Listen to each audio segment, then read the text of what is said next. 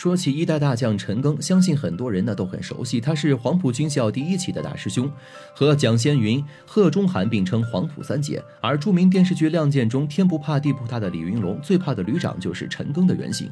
他曾救过蒋介石的命，被蒋介石视作救命恩人，但也曾惹得毛主席几乎拍翻桌子。这究竟是怎么一回事呢？一九二四年三月，处在革命洪流中的陈赓又一次投身军营，而这一次他投入了程检所创办的广州大本营陆军讲武。学校，然而呢，当陈赓兴致满满来到学校后，却发现隔壁另一所学校也在招生。没错，正是黄埔陆军军官学校。在路边看到招生广告的陈赓与老乡宋希濂，于是马不停蹄地跑到招生单位广东高等师范学校去报名。不久，二人皆被录取，双双成为了黄埔军校第一期的学员。陈赓被编入了第三队。一九二五年十月，此时的陈赓已经二十二岁，时任黄埔军校第二师第四团连长，正值国民革命军准。准备第二次东征。身为黄埔军校校长兼第一军军长的蒋介石出任国民革命军总指挥，周恩来总理任总政治部主任兼第一师党代表。十月中旬，国民革命军兵临惠州城下，准备发起攻坚战。这一役，陈赓所在的第四团被派为前锋，他身先士卒，却在上阵前杀敌的时候被敌军子弹打中左脚负伤。然而，这个铁血男儿却不畏疼痛，毅然地拔出伤口处的弹片，继续带头冲杀。受到连长的鼓舞，战士们也如同打了鸡血般，一举拿下了叛军头头杨坤如所在的司令部。惠州一役，陈赓表现是英勇果敢。蒋介石召见了他之后，大为赞赏，不但让他做了贴身护卫，还升任他的整支连队到总指挥部。随后，国民革命军兵分三路继续挥师向东行进。然而，此时部队里的谭曙清却急功近利，身为第三师师长，带着第三师在不明敌情的情况下盲目进攻，在华阳陷入与叛军林虎的缠斗中。蒋介石在总部得知华阳情势危急，立刻率部亲临前线督战。没想到。到此时，这位饭桶师长谭曙清已如瓮中之鳖，被打到了一座小山之上。都说什么将带什么兵，第三师现在已经是没头的苍蝇，军纪松散不说，还四处乱飞逃窜。眼见就要输了的蒋介石又惊又气，他连忙派人找来陈赓，准备派他去接应谭曙清。正在战壕里蹲着的陈赓听到蒋介石召唤，立刻跳了出来：“校长，我在这儿。”你现在马上以我的命令去前线找到谭曙清，告诉他军令如山，不许临阵脱逃。收到命令的陈赓马上动身躲过叛军，绕过林间横七竖八的尸体后，终于找到了谭曙清，并向他传达了蒋校长的指令。谁知此时的谭曙清却如霜打了茄子一样，苦笑一声，叹道：“不能退，谈何容易？如今之计，我也只能够硬着头皮上了。”说罢，拿起地上的军刀，又向山下冲去。陈赓哪里看不出局势危急？就在他准备与谭曙清一起拼杀之际，蒋介石的命令就到了。陈赓，革命军人不怕流血牺牲，现在我命你担任第三师的师长，带领部队突出重围。早已不用蒋介石多言，陈赓已经掏出腰间的驳壳枪，一边瞄准敌人，一边冲进乱成一团的第三师残部中，喊着：“不要后退，听我指挥。”然而这个时候军心早已溃散，那还来得及再做动员？叛军的队伍越来越近，陈赓看着毫无章法的队伍和四处逃跑躲藏的士兵，一跺脚，心下明白这次已经是强弩之末，再无力回天了。于是他赶忙回到蒋介石身边，劝其撤退，保存兵力。可蒋介石似乎是铁了心要待在这儿，还想着要力挽狂澜。陈赓无奈，继续对蒋介石说道：“校长，你是部队的总指挥，谁都可以牺牲，但是你不可以。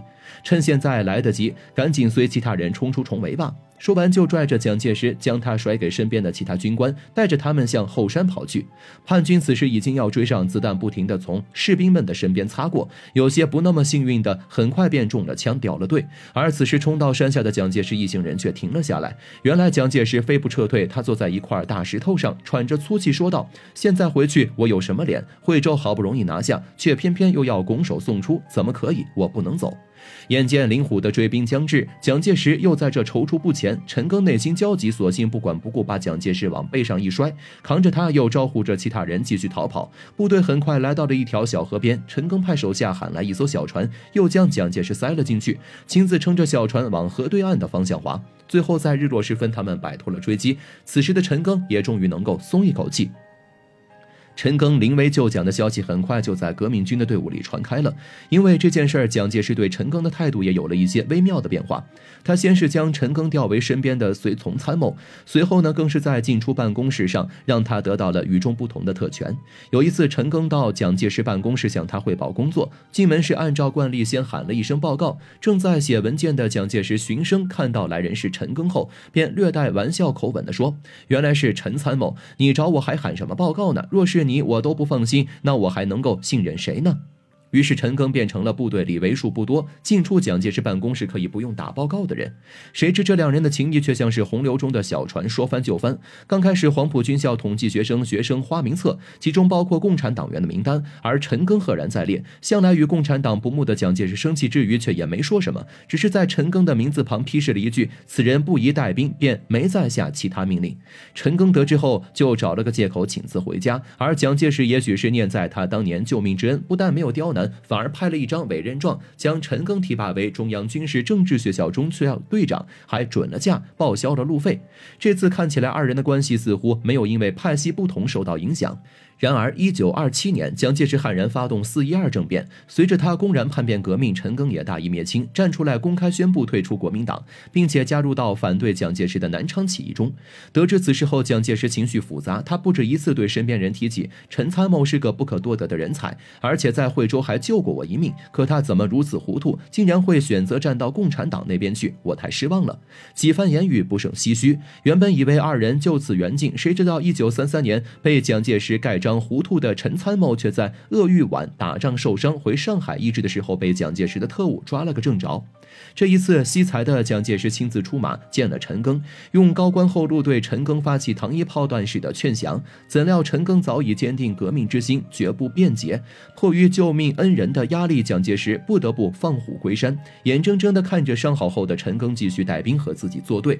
虽然蒋介石的救命恩人这顶帽子让陈赓侥幸躲过了一次迫害，但是这件事儿也没少招来同志们的抱怨。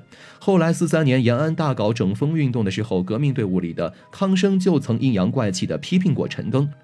对他说：“若是当初他一枪把蒋介石毙了，如今同志们也就不用费心劳力的跟国民党天天打仗了。”但这番话陈赓呢却不赞同，他反驳道：“若是当初我枪毙了还是革命者的蒋介石，那不就是我是叛徒，他是英雄了吗？”短短两句怼的是康生哑口无言。一九四七年，蒋介石大军肆虐陕甘宁边区，党中央撤出延安，转移到了天赐湾。面对黄河对岸的胡宗南和阎锡山，边区陷入危机。此时，毛主席命陈赓率四纵队。回是陕北增援彭德怀的西北野战军，牵制阎锡山、胡宗南的部队，同时挺进大别山的计划也将提上日程。主席已经开始将全国战局围成了一盘棋。然而，当陈赓率部抵达枫林渡后，局面并没有如期好转。为了扭转战局，陈赓连夜骑马赶到了天赐湾，会见了毛主席和周总理等人。用范式一向直言不讳的陈赓大胆向毛主席提出：“主席，您调我西渡黄河可不够英明。”在座的众人听到后不免一愣，而毛主席却只是微微一。争不露声色地说：“来，你来说说看，我洗耳恭听嘛。”虽然周总理在一旁打圆场，但憨直的陈赓压根儿没觉得怎样，继续说：“主席您看，虽然您现在主张全国战场一盘棋，但我这颗小棋子您却摆错了地方。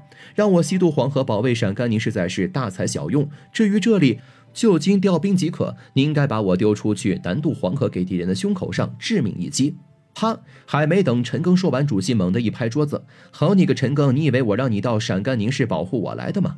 你看看哪个将士不是想在战场上立功杀敌的？你离陕甘宁最近，若是你我都调不动，我还要调哪一个？”主席是越说越气，甚至说陈赓因为救过蒋介石，现在竟然还想着要把自己拱手送给蒋介石。陈赓看到主席如此生气，几乎吓懵了，他赶忙说：“主席，我坚决听从组织安排，再也……”